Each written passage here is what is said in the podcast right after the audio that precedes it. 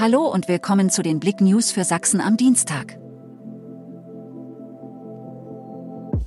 Aufgrund der niedrigen Temperaturen kam es in der Region am frühen Dienstagmorgen teilweise zu glatten Straßen.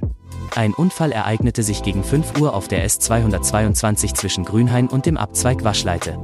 Auf spiegelglatter Straße kam ein PKW nach links von der Fahrbahn ab und krachte gegen einen Baum. Feuerwehr und Rettungsdienst wurden alarmiert. Der Fahrer wurde in seinem Auto durch den Rettungsdienst versorgt.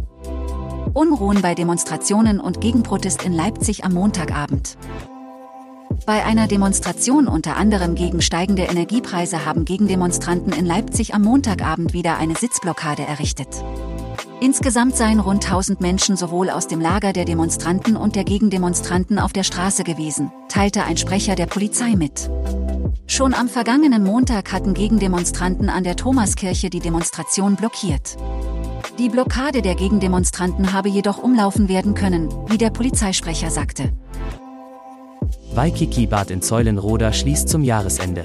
Das Waikiki-Bad in Zeulenroda schließt zum Jahresende zumindest für eine längere Zeit.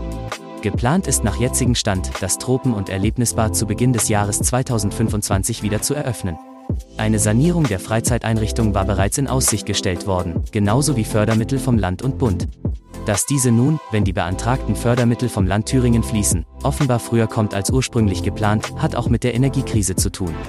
Die Kosten für Strom und Gas sind um ein Vielfaches gestiegen, könnten wegen eines neu zu schließenden Vertrags mit den Lieferanten zum Jahresbeginn nochmals steigen. Das seien Gründe, die für eine vorzeitige Schließung sprechen. Das aus der letzten Telefonzellen steht bevor. Am kommenden Montag wird an den bundesweit noch rund 12.000 verbliebenen Fernsprechern die Münzzahlung deaktiviert, wie die Telekom mitteilt.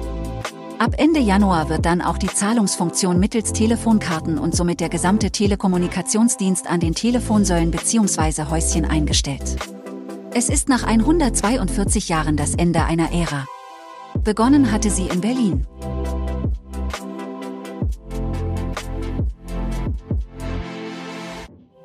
Danke fürs Zuhören. Mehr Themen auf blick.de